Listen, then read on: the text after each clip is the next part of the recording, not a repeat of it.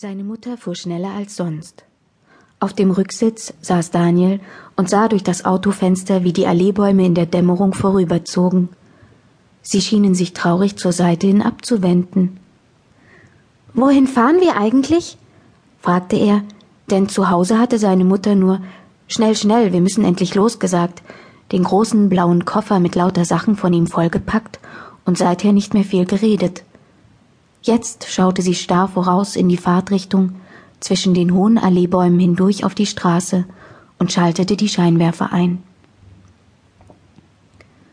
Ihr Gesicht konnte Daniel hinter ihren vielen blonden, krausen Löckchen nicht erkennen, die ihr nach allen Seiten abstanden, aber ihre Hände sah er genau. Hart hielten sie das Lenkrad fest, die Fingerknöchel standen hervor. Er spürte etwas Unangenehmes zwischen ihnen, das sich wie ein Geruch oder eine Missstimmung im Auto ausgebreitet hatte.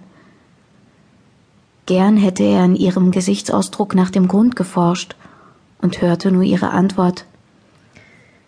Zu deiner Oma. Wir fahren jetzt zu deiner Oma.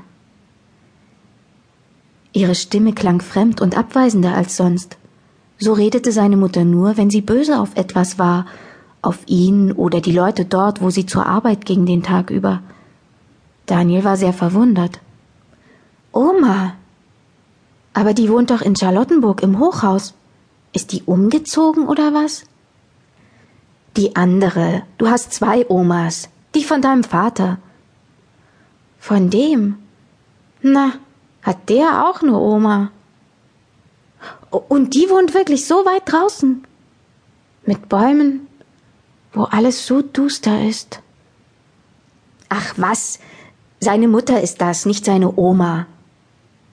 Kennst du die? Nein, einmal gesehen. Und nicht wieder, was? War einmal schon genug? Daniel lächelte befremdet und konnte sich noch eine Oma nicht vorstellen. Während er sich verschiedene Gesichter von Omas ausdachte und alle merkwürdig und kaum zu glauben fand, hörte er zu, wie das neue Auto seiner Mutter brummte. Hinter einem schweren Lastwagen mussten sie abbremsen und sehr langsam fahren, bis der Lastwagen in eine Baustelle auf der anderen Straßenseite einbog, die rundherum von Scheinwerfern ausgeleuchtet wurde wie ein Fußballstadion.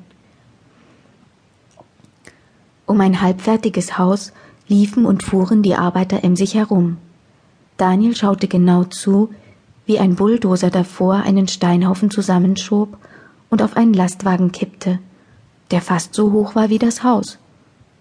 Oben an der Mauerkante standen einige Maurer und legten die Ziegelsteine. Man konnte genau sehen, wie sie mit der Kelle den Mörtel vorher auf die Stelle klatschten und breit strichen. Dann war das Auto schon vorübergefahren. Im Rückfenster wurde alles kleiner, dunkler und verschwand. Neben der Straße lagen jetzt dunkelgraue Felder und Wiesen. Vereinzelt standen Kühe darauf herum, den Kopf ins Gras getunkt, ab und zu ein Pferd. Wohnt Papa denn bei dieser Oma? Nein. Wo wohnt Papa eigentlich jetzt? Sag doch was. Wo wohnt er denn? Weiß doch ich nicht, sagte seine Mutter barsch und unfreundlich. Woher soll ich das wissen? Interessiert mich auch überhaupt nicht, wo dein Papa jetzt wohnt. Soll der doch wohnen, wo der will. So ein Dreck fügte sie noch dazu, weil sie wieder abbremsen und langsam fahren musste. Diesmal hinter einem Traktor mit zwei Anhängern. Sie waren am Ende einer Autoschlange, die sich aufgestaut hatte. Den Traktor kümmerte das nicht, der fuhr so langsam er konnte. Daniels Mutter schnaubte unwirsch durch die Nase. Dass die nicht schneller fahren oder einen wenigstens vorbeilassen.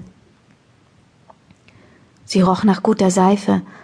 Gerade fiel es Daniel auf, und er wollte sie etwas ablenken, damit sie wieder freundlicher wurde.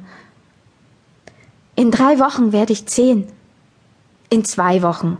Wie oft muss ich es dir noch sagen? Na gut, in zwei Wochen eben. Ich lade die ganze Klasse zu meinem Geburtstag ein, dass du's nur schon weißt.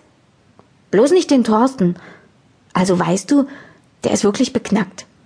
Neulich in der Turnstunde hat er sich immer so vorgedrängelt. Und ich kann das alles, sagt er immer.